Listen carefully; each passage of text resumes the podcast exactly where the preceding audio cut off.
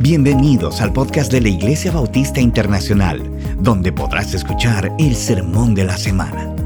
Si quieres conocer más de nuestra iglesia, te invitamos a visitar nuestra página web, laivi.org.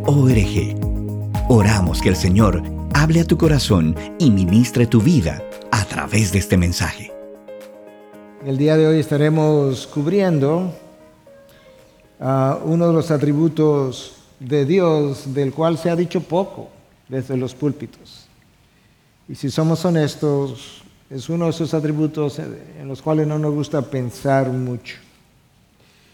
Muchas veces el predicador de nuestros días no, no quiere exponer todo lo que Dios ha revelado porque su audiencia tampoco lo quiere escuchar.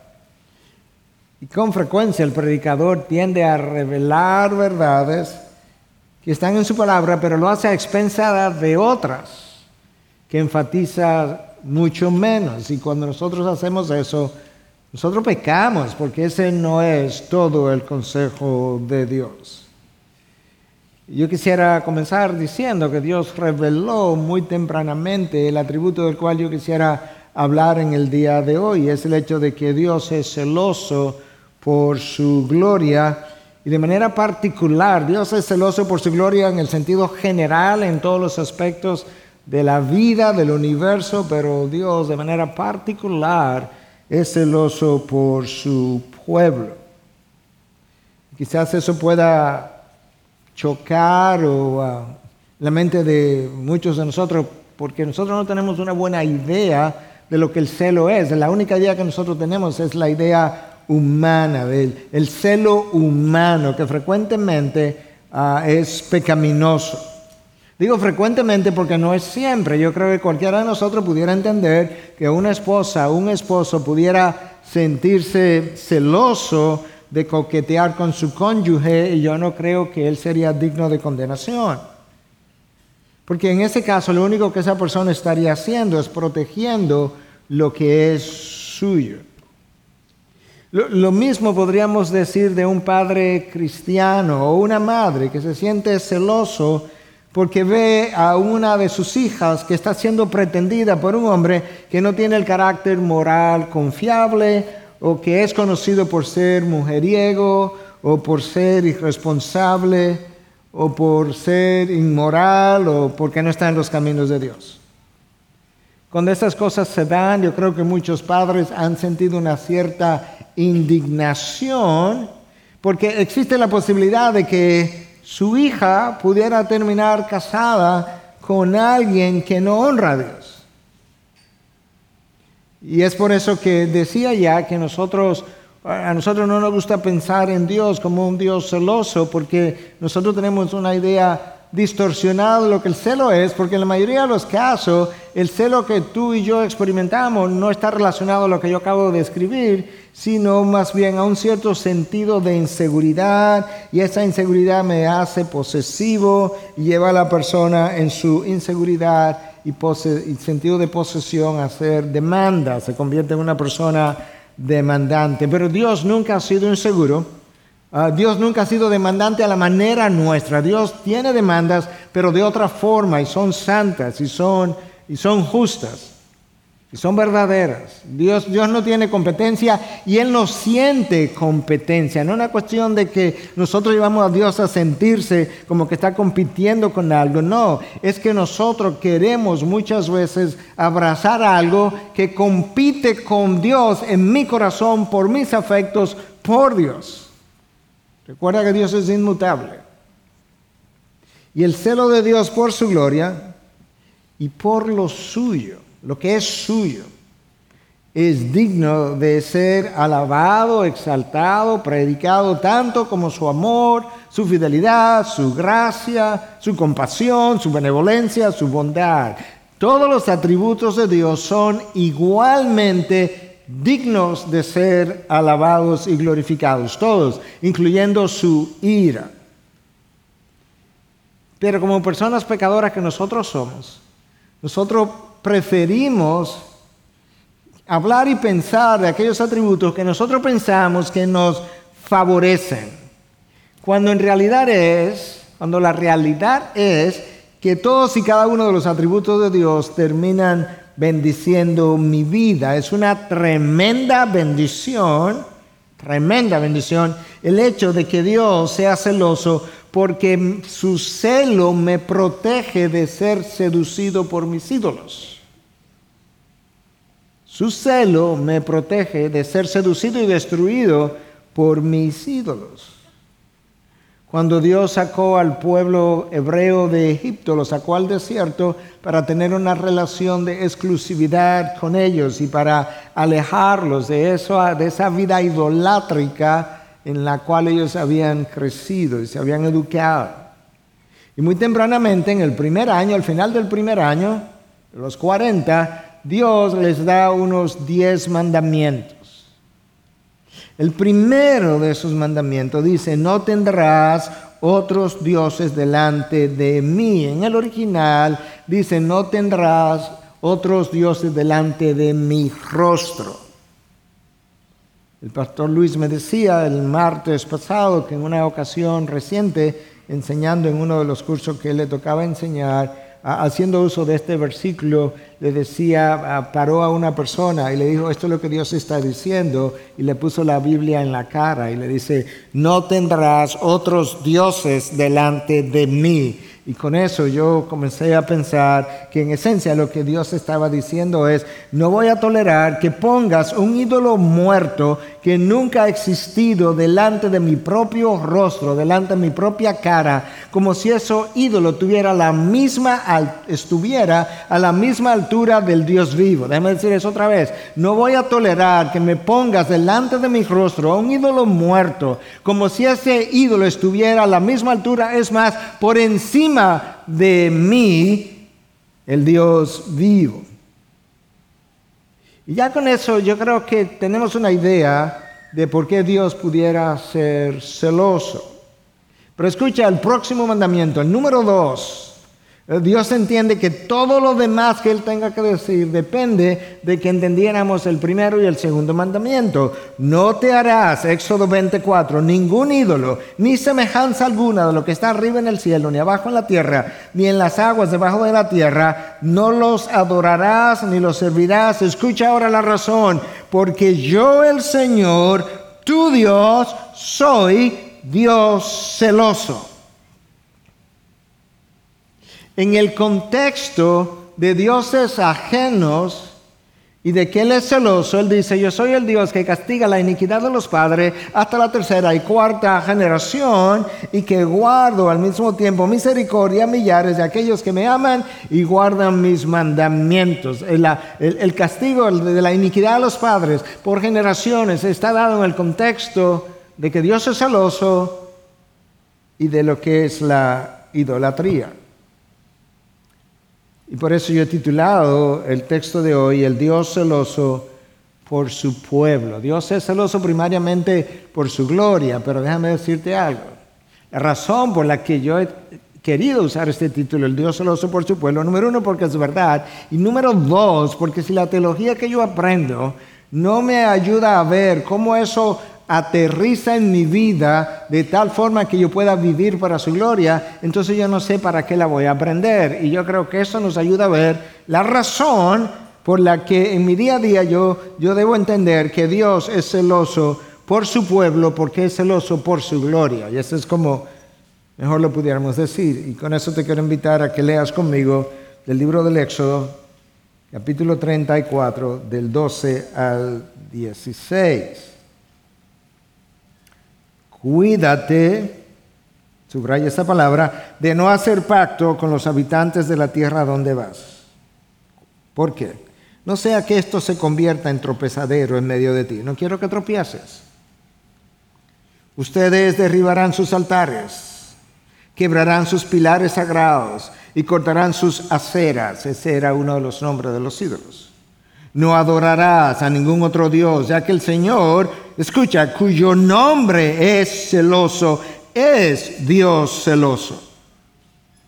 No hagas pacto con los habitantes de aquella tierra. No sea que cuando ellos se prostituyan con sus dioses y le ofrezcan sacrificios, alguien te invite y comas de su sacrificio y tome de sus hijas para tus hijos y ellas se prostituyan con sus dioses y hagan que también tus hijos se prostituyan con los dioses de ellas. Hay una serie de prohibiciones y una razón de las prohibiciones. Escucha las prohibiciones. No hagas pacto con los habitantes de la tierra a donde vas. Escucha la otra orden en vista de lo anterior. Derriba sus altares y corta todas sus aceras. No adores a ningún otro Dios. No participes en sacrificio a otros dioses. No tome de sus hijas para que tus hijos, um, para que tus hijos no se vayan a prostituir con dioses ajenos. Esas son las prohibiciones, los mandatos. ¿Cuál es la razón? Ya que el Señor, cuyo nombre es celoso, es Dios celoso. Hmm. Eso no es una redundancia. Recuerda que es Dios que ha inspirado esto. Él está tratando de comunicar dos aspectos distintos cuando usa la palabra de esta manera. Pero antes de comenzar a desglosar eso, déjame decirte que yo voy a hacerle al texto, a los textos leídos, leímos más de uno, um, cuatro preguntas y esas cuatro preguntas son mis cuatro puntos de enseñanza. Número uno, ¿qué es el celo de Dios? Número dos, ¿cuándo es su celo provocado? ¿Cómo yo lo provoco? Número tres, ¿cómo se manifiesta el celo de Dios? Y número cuatro, ¿de qué manera ese atributo de Dios termina bendiciéndome. Comencemos con la pregunta número uno y punto uno. ¿Qué es el celo de Dios? Bueno, recuerda que en el texto que yo acabo de leer se nos dice que el nombre de Dios es celoso, el Señor cuyo nombre es celoso, con C mayúscula, porque Dios lo está usando como sustantivo. Ese es mi nombre. E, en otras palabras, yo te estoy describiendo algo que representa mi esencia, mi naturaleza. No es simplemente que yo me comporto de manera celosa en ocasiones. No, no, no. Es que en mi naturaleza yo soy celoso, con C mayúscula. Ese es mi nombre. Coma. El Dios o es Dios celoso, ya que el Señor, cuyo nombre es celoso, es Dios celoso, con C minúscula. Ahora Dios lo está usando como adjetivo. Claro, porque esa es la manera como yo siento y reacciono cuando estoy en relación con mi pueblo y mi pueblo decide abrazar dioses ajenos en las culturas primitivas, ídolos en las culturas como nosotros, más sofisticados que gente primitiva. Su celo es provocado, lo vamos a ver más adelante, básicamente cuando yo respondo a un Dios funcional que me lleva a vivir de una forma, porque quien está en el trono es un ídolo y no Él. En la antigüedad eso eran dioses de madera, de bronce, bueno, en culturas primitivas todavía hoy, pero en el presente son ídolos que tú y yo colocamos en el altar de nuestro corazón, de los cuales ya Dios habló a través de Ezequiel en un momento dado. Nosotros tenemos una mayor facilidad o algo mejor de facilidad o algo mejor de entendimiento si pensamos un poco en el celo humano apropiado para entender el celo de Dios. Si nosotros somos capaces de sentir celo de alguna manera distinta, pero de alguna manera el creador que nos dio vida debiera tener la capacidad de experimentar celo, una cualidad que debiera estar en el creador, excepto que en él sería perfectamente santo y no sería provocado por inseguridades como en el caso nuestro. Pero déjame decirte algo que Dios revela acerca del celo humano. En Proverbios 6 se está hablando de adulterio.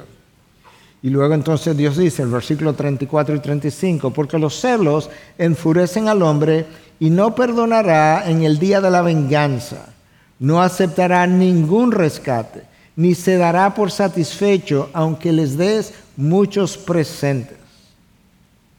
La razón por la que ese hombre reacciona de esa manera es porque siente que su honor ha sido violentado. Que algo que es suyo, como regalo de Dios, en el caso de los cristianos, fue dado a otro y que él ha sido desplazado de ese corazón de tal manera que ya su cónyuge no siente igual por él o por ella. Exactamente igual siente Dios, pero de una forma superlativa y santa, cuando Él es desplazado del centro de nuestro corazón. Y la, y la palabra de Dios nos deja ver por qué Dios tiene tales sentimientos. Escucha, y con razón. Escucha lo que Pablo les dice a los corintios, ¿no sabéis que vosotros sois el templo del Espíritu? Y en ese mismo versículo de 1 Corintios 6, 19 le dice, ustedes no se pertenecen a ustedes ya, vosotros no sois vuestros, ustedes tienen a alguien, ustedes tienen a, a un amo, a alguien que los posee. ¿Y qué ocurre? Que nosotros nos convertimos en un inicio y por un tiempo hay como un primer amor hacia Dios, el amor principal. Dios está en la primera posición de nuestro corazón. Con el paso del tiempo nosotros comenzamos a desplazarlo hacia un segundo lugar.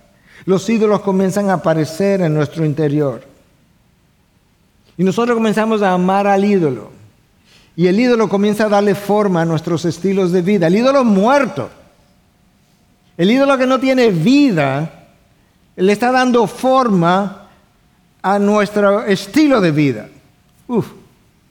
El, ídolo que muchas veces ha sido confeccionado con las manos, ahora él confecciona mi estilo de vida. Y lo mismo ocurre ah, con Dios. Nosotros desplazamos a Dios del primer lugar y eso causa celo tanto celo que aquellos que han servido a Dios de todo corazón han podido sentir el celo de Dios hacia el pueblo de Dios de la misma manera, guardando la diferencia, que Dios lo ha sentido. El apóstol Pablo habla de eso. Su segunda carta a los Corintios, capítulo 11, versículos 2 y 3, en la nueva ah, traducción viviente, te lo voy a leer. Pues los celo y yo tengo celo por ustedes, con el celo de Dios mismo. Porque Pablo los prometí como una novia pura a su único esposo, Cristo. Pero temo que de alguna manera ah, pura, su pura y completa devoción a Cristo, su pura y completa devoción a Cristo que existía en un momento dado, se corrompa, tal como Eva fue engañada por la astucia de la serpiente. Eva fue seducida por una fruta que ya vio, que le fue atractiva, que le hizo pensar que podía ser mejor que Dios, que podía llegar a una condición superior a la que Dios le había dado, pero nosotros somos atraídos y seducidos por otras frutas distintas. Y Pablo amó tanto a los corintios, amó a los corintios profundamente, que el desprecio de Dios como su primer amor le dolió en el alma. De hecho, Pablo más de una vez habló de sus lágrimas y de su dolor. La realidad es, hermano, que mientras más amas a Dios, mientras más amas a Dios, más ama a su pueblo. Y más te duele el pecado de los hijos de Dios. El, salmista lo expresó de esta manera, de una manera muy gráfica. Ríos de lágrimas vierten mis ojos ¿Por qué? Porque está en dificultad, porque está en el desierto, porque Dios se ha apartado de ti. No, no, no, no, no. Ríos de lágrimas vierten mis ojos porque ellos no guardan tu ley. Porque ellos han transgredido tu ley. Porque ellos no están honrando quien tú eres, el Dios que los redimió. Y ese Dios que es celoso, hace que sus mensajeros se vuelvan celosos al cuidar sus ovejas. Porque la única manera que realmente tú puedes cuidar al rebaño de Dios de la mejor manera posible, con mejor fervor posible, es si el rebaño de Dios te duele en la misma dirección. No voy a decir la misma manera, obviamente, porque no somos Dios, pero en la misma dirección como le duele a Dios. Y cuando a Dios le duele algo, tú sientes lo que a Dios le duele. Es, es, es Parecido como ilustración, cuando una familia, tus mejores amigos, una pareja con hijos, te dice, mira, fulano y fulana, yo, nosotros nos vamos por una semana, por dos, ustedes pudieran cuidar mis hijos. Tú le dices, sí, cómo no.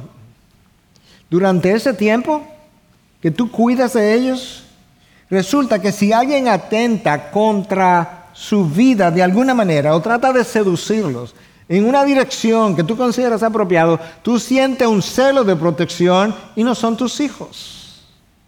Sí, pero están bajo mi cuidado.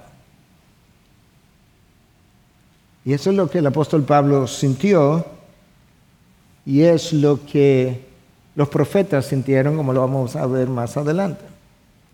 Eso nos da una idea de qué es el celo de Dios. Es esta reacción emocional, no emocionalismo, emocional por su gloria, por lo que Él es, por lo que es suyo y su pueblo es suyo. Él lo compró. La segunda pregunta, entonces, en la medida que vayamos viendo las respuestas a cada pregunta, cada pregunta contribuye a entender la anterior de una mejor forma. La segunda pregunta es, ¿cuándo es provocado el celo de Dios? Bueno, de manera similar a cómo es provocado el celo humano sano cuando aparece un amante en nuestras vidas. El celo de Dios es provocado cuando aparece un amante en nuestras vidas. Dios llama a ese amante ídolo. Pero, aunque en el español no aparece tanto en las Biblias, Dios le llama amante también. En, inglés no es, no es infrecuente que tú encuentres que Dios le llama a esos ídolos lovers, your lovers, que es traducido tus amantes. Y Dios reacciona a la tenencia de dioses paganos o de ídolos. Porque con esa tenencia de ídolos, nosotros no honramos al Dios creador que me dio la vida. No honramos al Dios redentor de nuestras vidas, como la persona que me sacó del camino de perdición y de condenación. Y cuando yo no lo honro como el Dios creador y como el Dios redentor, ah, no le estamos dando la gloria que es de Él como cantamos. Tampoco le damos las gracias de manera suprema por todo lo que Él ha provisto para mí antes y después de ser su hijo. Pero de manera especial, cuando yo abrazo un ídolo, yo no le estoy dando gracias a Dios de manera, de manera particular por la sangre que fue derramada por mí en la cruz, por los pecados que ahora estoy cometiendo con ese ídolo. Y Dios reacciona con celo porque el ídolo que tú amas es el mismo ídolo que te destruye. Primero destruye tu relación con Dios y en el proceso te destruye a ti. Pero resulta que si el ídolo te destruye a ti, destruye a alguien por quien Dios dio su vida, por quien Cristo derramó sangre. Y Dios no lo va a permitir. Y nosotros conociendo incluso eso, muchas veces terminamos desobedeciendo a Dios para complacer al ídolo de mis emociones o a la persona o a la cosa a quien le doy mis emociones. Pero es peor que eso. Cuando nosotros hacemos eso, aunque no lo digamos de esta manera, le estamos diciendo a Dios, ¿sabes qué? La sangre de tu hijo no es tan valiosa como para yo abandonar mis ídolos y no satisfacer mis emociones. En dominicano dirían, ni tanto huele la flor. O sea, esta sangre no tiene ese, no tiene ese valor para que yo tenga que dejar todo esto y seguir de manera exclusiva contigo, prefiero mi desobediencia. Y ahí provocamos el celo de Dios. Tú puedes ver cómo provocamos el celo de Dios. Eso lo vamos a seguir viendo todavía Como decía, cada vez que respondamos una pregunta me queda más clara la anterior. Tercera pregunta, ¿cómo se manifiesta el celo de Dios? Y cuando hablemos de cómo se manifiesta, vamos a entender mejor lo que es el celo del cual ya hablamos y vamos a entender mejor qué lo provoca. Muchos confunden el celo de Dios con la ira de Dios y esas dos cosas se parecen pero no son la misma cosa. La, ira de Dios guarda relación con lo que Dios siente y cómo Dios reacciona con relación a todo pecado. La ira de Dios se manifiesta desde el cielo todos los días contra aquellos que suprimen su verdad. Pero la, el celo de Dios es otra cosa. Déjame decirte lo que A.W. Pink dice acerca de la ira de Dios. La ira de Dios es la santidad de Dios provocada, santidad provocada, a entrar en acción contra, en contra del pecado. Pink dice esto, la ira de Dios, de la cual vamos a hablar la próxima semana, pero no deje de venir porque vamos a hablar de la ira de Dios. ¿Okay? Porque ese atributo necesita tanta alabanza y gloria como su amor y su bondad y su misericordia. Pero Pink dice, la ira de Dios es la santidad de Dios provocada a entrar en acción en contra del pecado, el que sea. Yo diría que el celo de Dios entonces es la misma santidad de Dios provocada a entrar en acción específicamente en relación a la tenencia de ídolos o de dioses ajenos. Ídolos que fabricamos en nuestras mentes y en nuestros corazones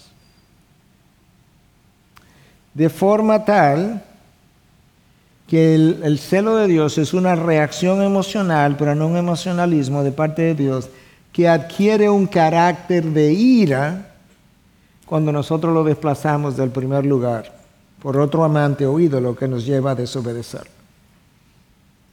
Y yo estoy usando la palabra amante porque en el Antiguo Testamento Dios llamó a Israel adúltera la acusó más de una vez de adulterio, hasta el punto que en Jeremías 3.8 el texto nos dice que Dios le dio carta de divorcio porque se cansó de ella. Cansar a Dios no es poca cosa. El pueblo de Israel agotó la paciencia de Dios como esposo hasta llevarla o llevarlo a darle carta de divorcio. En el hebreo, la palabra para celo, la transliteración se pronunciaría algo así como cana, que es aplicado solo a Dios y que implica fervor, pasión. Dios defiende su carácter, su nombre, con pasión. Porque Él no puede tolerar que personas indignas por el pecado quieran robarle la gloria que solamente le pertenece a Él. Isaías 42.8 dice, a ningún otro daré mi gloria, a ningún otro. ¿Por qué no? Porque no la merece ni la tiene. Claro que no, si somos personas pecaminosas. Padres, ustedes saben, si tienen una buena relación con sus hijos, que de alguna manera sus hijos son como su gloria. De alguna manera. Y ustedes no toleran cuando alguien que no posee el carácter cristiano quiere venir, coquetear con uno de sus hijos y llevárselo. Esa reacción, esa emoción, eso que ustedes sienten, pero de una forma más sublime, más santa, es similar a lo que Dios siente. En el griego, si vamos al Nuevo Testamento ahora, la palabra celoso Ah, que aparece en algunos pasajes se deriva de una palabra griega muy parecida, zelos, con una raíz también parecida, ze, que significa literalmente, escucha, lo suficientemente caliente como para hervir o ponerse rojo. Entonces ahora tú puedes pensar, ah, pero Dios se pone rojo cuando experimenta celo. No, no, es un lenguaje antropomórfico para que yo entienda lo intenso de la reacción, de la emoción que Dios siente en su experiencia de celo. Es como si hirviera o como si se pusiera rojo. Y quizás nos da una, una idea, porque estamos hablando de cómo se manifiesta, la, es la pregunta, la tercera pregunta, cómo se manifiesta la ira de Dios, quizás nos da una idea, no solamente esto que estamos mencionando, sino en la persona de Cristo, cómo se dio algo exactamente igual. Porque cuando nosotros leemos los evangelios resulta que hay un relato de que Cristo llegó al templo y, los fariseos y sobre todo los saduceos que controlaban el templo lo habían vuelto, lo habían vuelto un negocio. De hecho, habían bancos, que, un banco que funcionaba dentro del templo y se cambiaban monedas y vendían corderos que supuestamente tenían, eran sin defectos y los tuyos siempre tenían defectos y tú tenías que comprar los de ellos. Y habían hecho básicamente de algo que era el templo del Señor con carácter sagrado y sentido sagrado, habían hecho básicamente un, un ritual de todo lo que ocurría ahí dentro, un ritual idolátrico. Y cuando los discípulos vieron a Jesús, hervir, por así decirlo, ponerse rojo, siguiendo la ilustración, comenzó a voltear las mesas. ¿Tú quieres saber cómo se manifiesta el, celo de Dios? Comenzó a, a, levantar las mesas, a tumbarlo y tomó un látigo y sacó a todo el mundo del templo. Y entonces, cito, se acordaron de que estaba escrito, el celo por tu casa me consumirá. Ah. Así es que se manifiesta el celo de Dios. Porque esta gente no estaba honrando el nombre de Dios, lo estaba menospreciando. Los sacrificios que ofrecían eran, no eran a ídolos, pero eran idolátricos, porque estaban en esencia haciendo dinero con lo que allí ocurría. Pero tú sabes qué, es peor que eso en estos días para el creyente, porque ese templo no existe. De esa manera no existe. Existe un templo mejor, superior, más real, que no está hecho de elementos muertos, sino de personas vivas, tú y yo, en quienes Dios mora no de manera simbólica como en el templo de Israel, de manera real. Y cuando yo desplazo a Dios y abrazo un ídolo, que es el que me lleva a obedecer,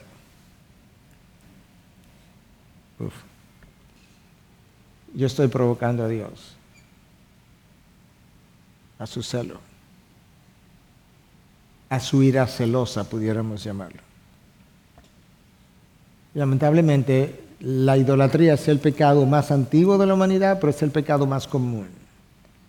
Ninguno de nosotros es exento ni al día de hoy. Porque nosotros no hemos sido los que comenzamos a destruir, al mismo tiempo comenzamos a construir otros, como decía Juan Calvino.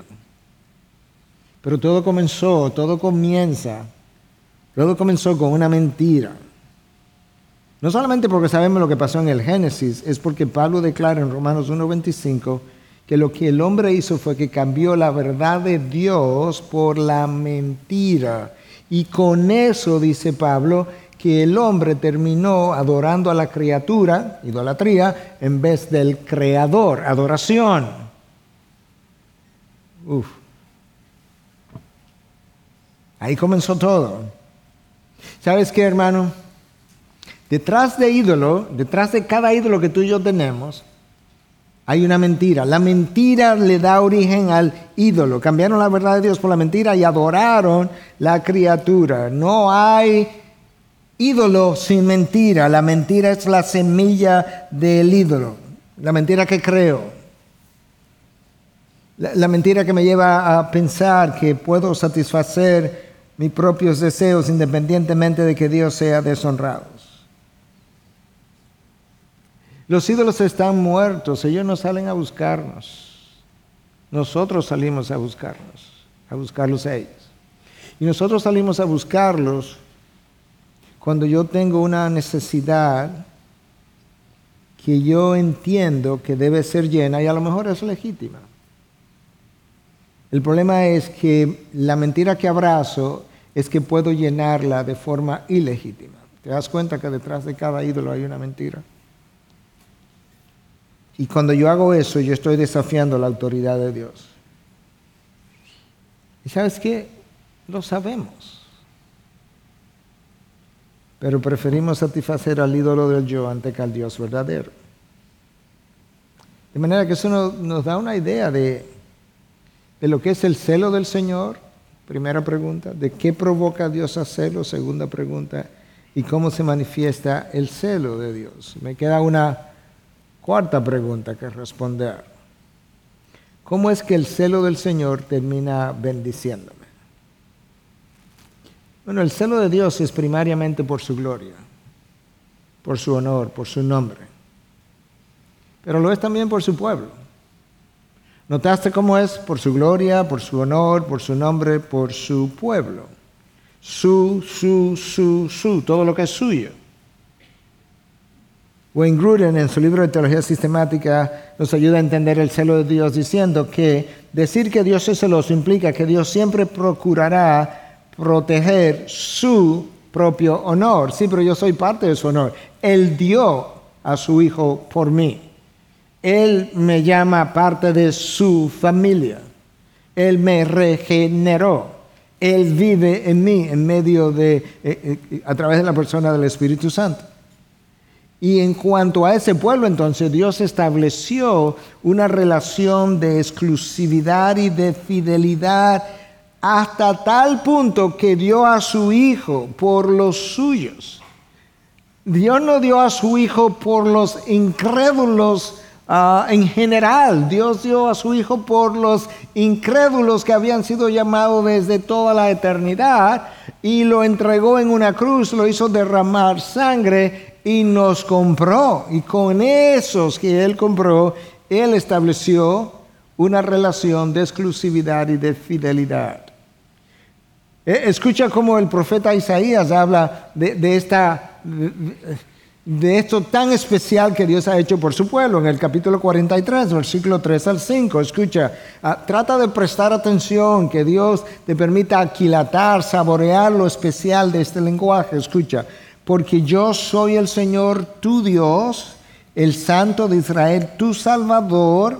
Escucha ahora, he dado a Egipto por tu rescate a Cus y a Seba en lugar tuyo. ¿Cómo es? Yo he dado pueblos por ti y ahora lo vamos a ver más claramente.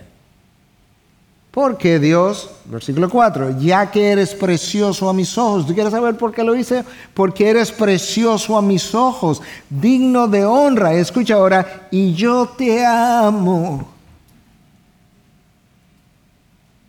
¿Y qué significa eso? Escucha, entregaré a otros hombres en lugar tuyo y a otros pueblos por tu vida.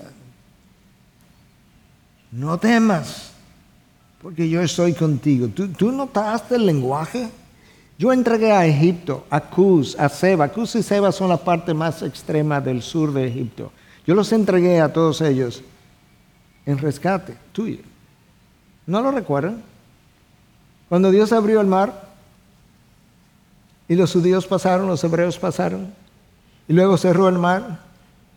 Cuando lo abrió, salvó a los hebreos, a los judíos, y cuando los cerró, ahogó a los egipcios, yo he entregado hombres por ti para tu rescate. Y lo hizo también con los pueblos de la tierra prometida. Los desplacé para entregarte la tierra prometida. Y eso, si eso te parece como cruel e injusto, no, no, Él no solamente hizo eso, Él tomó a su Hijo y lo entregó en la cruz al Dios, a la segunda persona de la Trinidad, su propio Hijo, y lo entregó en rescate por ti, para establecer una relación exclusiva contigo y de fidelidad. Y de esa misma manera Dios espera entonces que si es así de arriba hacia abajo, que sea así de abajo hacia arriba, que tú y yo tengamos una relación de exclusividad de fidelidad porque Él ya la comenzó primero. Uf. He dado a otros hombres en rescate por ti. Y Dios protege con celo lo que es suyo. Hermano, la realidad es que sin el celo de Dios, todos nosotros pereceríamos a causa de nuestros ídolos. Yo, yo, estoy, mientras más entiendo estas cosas acerca del carácter de Dios, extremadamente contento, complacido, satisfecho de que Dios me cele. Porque si Dios no me celara, mis ídolos me seducirían y me destruirían. Pero Dios sale a buscarme. Todos nosotros somos narcisistas en recuperación. Nosotros nacemos centrados en nosotros mismos. Nos creemos que sabemos. Creemos que pensamos bien, que decidimos bien y cuando Dios nos salva, nosotros nos mejoramos algo, pero seguimos pensando de la misma manera. Somos narcisistas en recuperación, en el mejor de los casos. Y cuando pecamos, es ese narcisismo en nosotros que trata de repollar y nos hace ir por donde no debemos ir. Porque hemos decidido que ni Dios nos va a quitar el derecho de satisfacer nuestros deseos. No, yo sé que cuando yo lo he hecho yo no lo he pensado así, pero eso es como es. Eso es como es. Déjame leerte esto porque quiero ser cuidadoso al leerlo. Cuando Dios nos ve entregando el corazón a dioses ajenos o a ídolos, que es nuestra tendencia natural, tu inclinación y la mía natural, y la de todo el ser humano, es entregar el corazón a ídolos. Cuando Él nos ve eso, haciendo eso, su celo es provocado. Y Él sale, de aquí que su, celo me, bendice, y Él sale a rescatarnos de nuestra infidelidad, de la misma manera que Osea salió a rescatar a Gomer cuando ya sus amantes no la querían. Dios es tan increíblemente bondadoso que por si acaso no lo entendíamos, nos dio una parábola viviente con Oseas y Gomer. Y él fue a rescatarla de su infidelidad. Por tanto, cuando el creyente pretende tener una relación con Dios y con el mundo, o con una persona o con una cosa, al mismo tiempo que tiene la relación con Dios, Dios rechaza esa relación compartida. Porque Dios es celoso, exclusivo y fiel. No es que Dios es infiel y te pide que tú seas fiel porque tú eres el inferior. No, no, no, no. Es que Él es fiel primero. Y el celo de Dios, cuando es provocado, implica la existencia de un rival en tu corazón. Yo no creo que a ti y a mí nos conviene tener el rival de Dios en nuestros corazones. No creo que sea de beneficio ni para ti ni para mí. Y si nosotros no rechazamos su rival, Dios no solamente va a terminar disciplinándonos, Dios va a continuar su disciplina hasta que el ídolo y su rival, que son la misma persona, sean destruidos.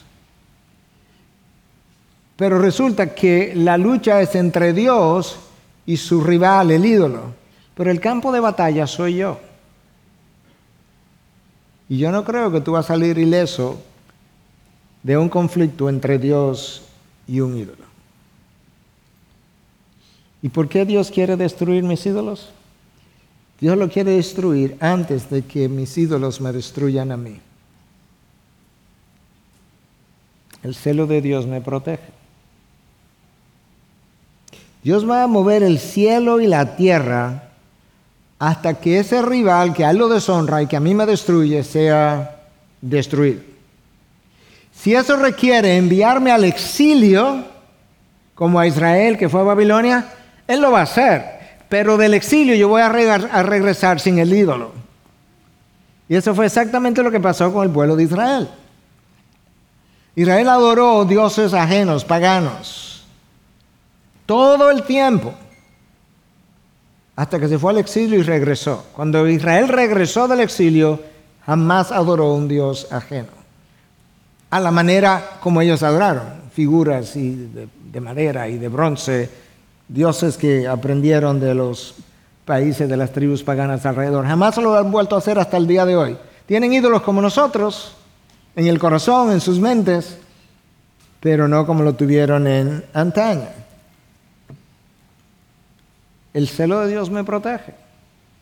La única razón, estoy siendo incluso absoluto aquí, la única razón por la que Dios guardó un remanente del pueblo de Israel fue su celo. No era que ellos los merecían, aunque habían unos mejores que otros. Joel 2.18, entonces el Señor se llenará de celo por su tierra. La tierra que a ustedes no le ha importado, que la llenaron de ídolos y de idolatría, hicieron incluso altares debajo de cada árbol frondoso, Dice que Él se llenará de celo por su tierra y tendrá piedad de su pueblo. Ah, la piedad por el pueblo fue movida por el celo por su pueblo. Joel 2.18. Y el versículo 19 agrega entonces, mira cómo Dios por su celo con ellos lo iba a bendecir. El Señor responderá a su pueblo. Yo les enviaré grano vino nuevo y aceite, y se saciarán de ello, y nunca más los entregaré a lo propio entre las naciones. El celo, el celo de Dios me protege de mi autodestrucción. Y para que podamos entender bien lo que es un ídolo, es cualquier cosa o cualquier persona que comienza a capturar la atención de nuestra mente, de nuestro corazón y de nuestras emociones más que Dios mismo, dice Brad Bigney en su libro Gospel Treason o Traición del Evangelio, que está traducido al español. Cualquier cosa, cualquier persona que comienza a capturar la atención de mi mente, de mi corazón, de nuestras emociones, más que Dios, y que entonces me está llevando a desobedecer, es un ídolo. La, palabra clave, que ya ha sido mencionada en canción, la palabra clave para entender el celo de Dios es devoción. Cuando tu devoción y la mía, la devoción a Dios es dada a otra cosa o persona, Dios no sufre cambio, recuerda, Él es inmutable. Pero yo sufro enormes consecuencias. Y Dios sale a rescatarme. Y ese celo de Dios lo comparten los siervos de Dios a quienes Dios encarga para cuidar de su pueblo. Lo vimos en la vida del apóstol Pablo, míralo ahora en la vida del profeta Elías. Primera Reyes 19, de 9 al 10. Allí Elías entró en una cueva y pasó en ella la noche. Y vino a él la palabra del Señor y le dijo, ¿qué haces aquí, Elías? Y él, respondió, he tenido mucho celo por el Señor, Dios de los ejércitos. ¿Cómo celo por el Señor? ¿Qué, ¿Qué, es eso? O sea, no entiendo. Él lo dice ahí mismo el por qué. Porque, punto y coma, porque los israelitas, esta es la razón de mi celo, los israelitas han abandonado tu pacto, han derribado tus altares y han matado a espada a tus profetas He quedado yo solo y buscan mi vida para quitármela, porque los israelitas abandonaron tu pacto y eso a mí me duele hasta el alma. Estoy aquí en esta cueva, en el estado en el que estoy. Elías conocía que las advertencias de Dios, eh, desde el Pentateuco en 4.22, Dios le, le dijo las consecuencias severas que sufrirían si se olvidaban de su pacto y Elías la estaba viendo venir.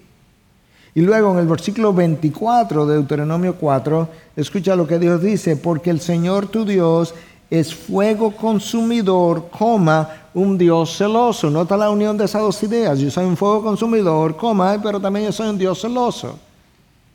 Esa frase de fuego consumidor asociado con Dios aparece ocho veces en, desde el Pentateuco hasta el libro de Hebreos.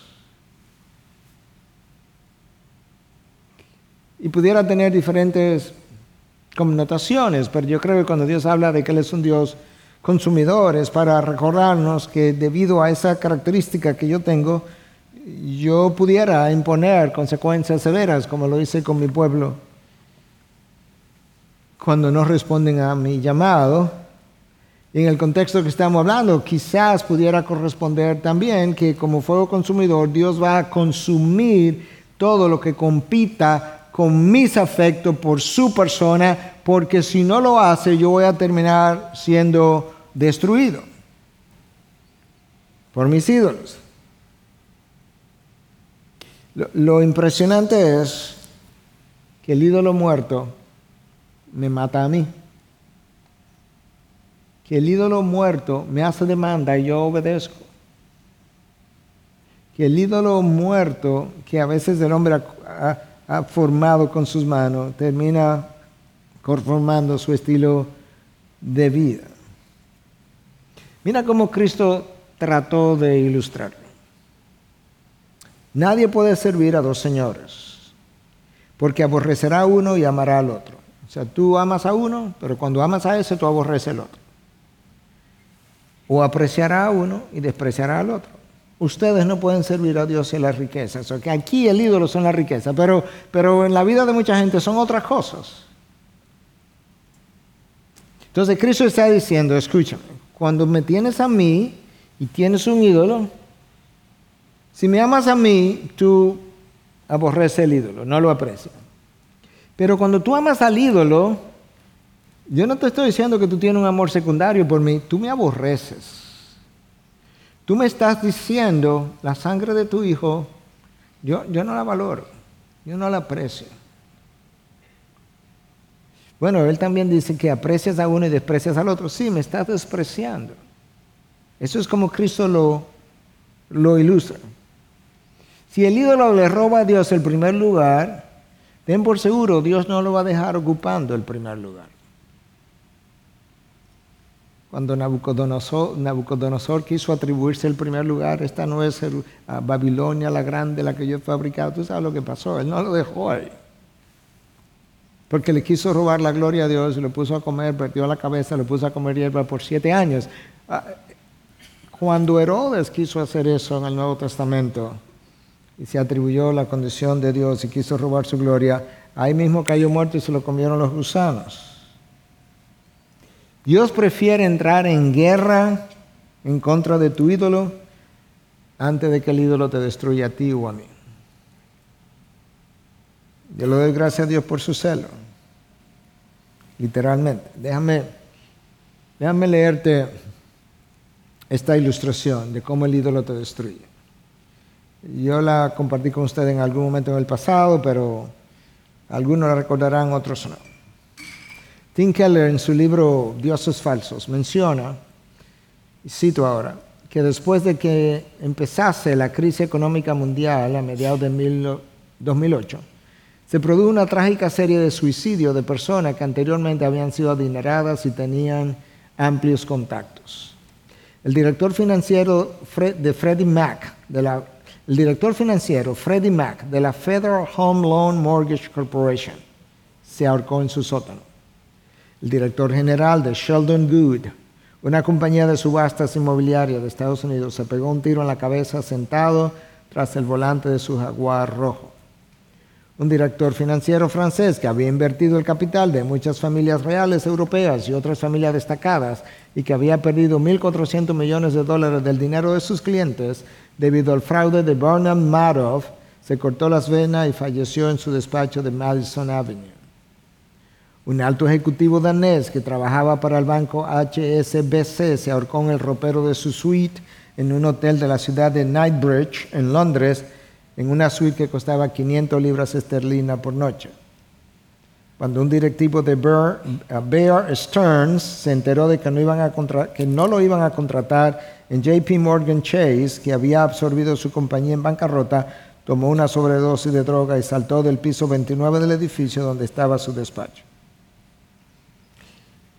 Esta gente se desesperó porque el dinero y su buen nombre que eran el eje sobre el cual giraba su vida, ya no estaba y no tenían eje para que su vida continuara. El dinero es embriagador y mientras más tiene, más quiere. Pero eso es simplemente una ilustración de cómo los ídolos nos destruyen. Ese no es el único. Dinero, sexo y poder han sido seleccionados como los tres grandes ídolos de la humanidad y los más poderosos de la humanidad que han destruido múltiples vidas. Tanto John Piper como Richard Foster han escrito libros con el mismo nombre, Money, Sex and Power, ah, traducido al español como tal, dinero, sexo y poder. Dios demandó exclusividad en el Antiguo Testamento, hizo exactamente lo mismo en el Nuevo Testamento. Escucha hasta dónde Cristo lo enseñó y lo ilustró, Mateo 10:37. El que ama al Padre o a la Madre más que a mí, no es digno de mí. Y el que ama al hijo o a la hija más que a mí, no es digno de mí. Yo no sé si Cristo pudo haber sido más, yo no sé cómo se dice en español, blunt, más, más claro. Cristo dice, mira, yo no te permito rivalidad ni con tu papá, ni con tu mamá, ni con tu hijo, ni con tu hija. Y pensar que nosotros con frecuencia le damos nuestros corazones a cosas muy por debajo de nuestros hijos y de nuestros padres. Dice, no, yo no te la permito ni con tu mamá ni con tu papá. Porque cuando lo tengas, no solamente que ellos son tus dioses, es que tú no puedes tener la mejor relación con ninguno de ellos a menos que tenga una buena relación conmigo. Es en protección tuya que yo lo hago. El celo de Dios protege mis relaciones.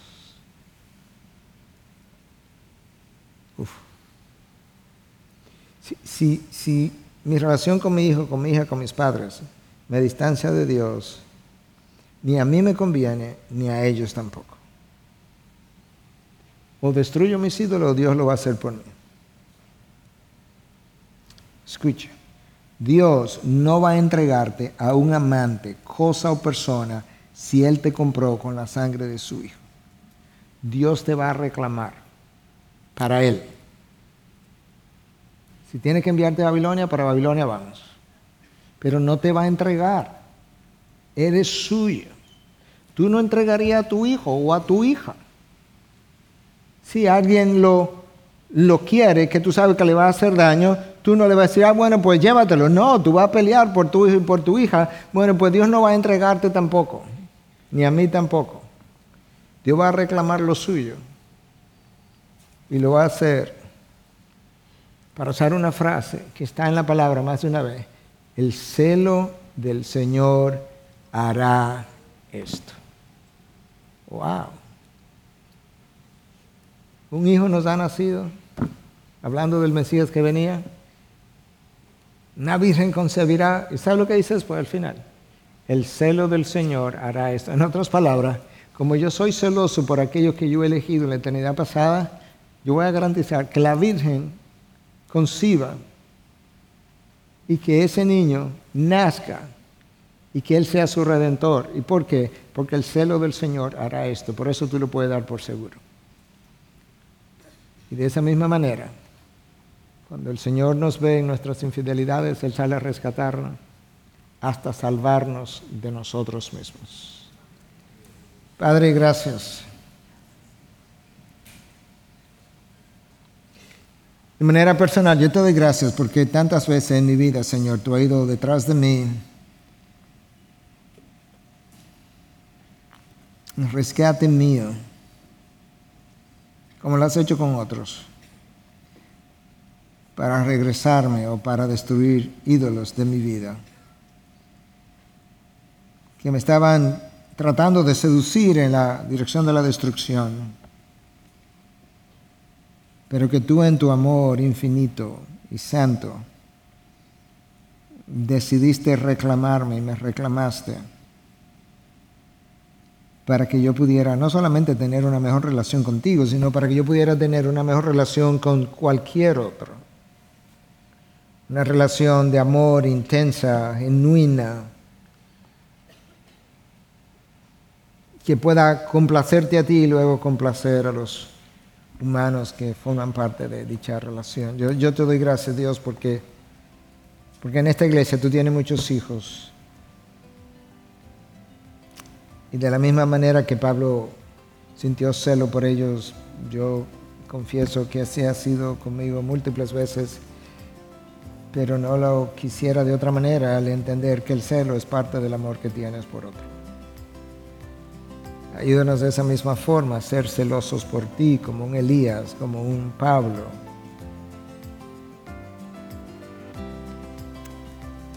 Señor, que nosotros podamos verdaderamente poder tener una relación de exclusividad y de fidelidad contigo, de tal forma que mi lealtad y mi devoción sean enteramente tuyos o tuyas. En Cristo Jesús te lo pedimos. Amén.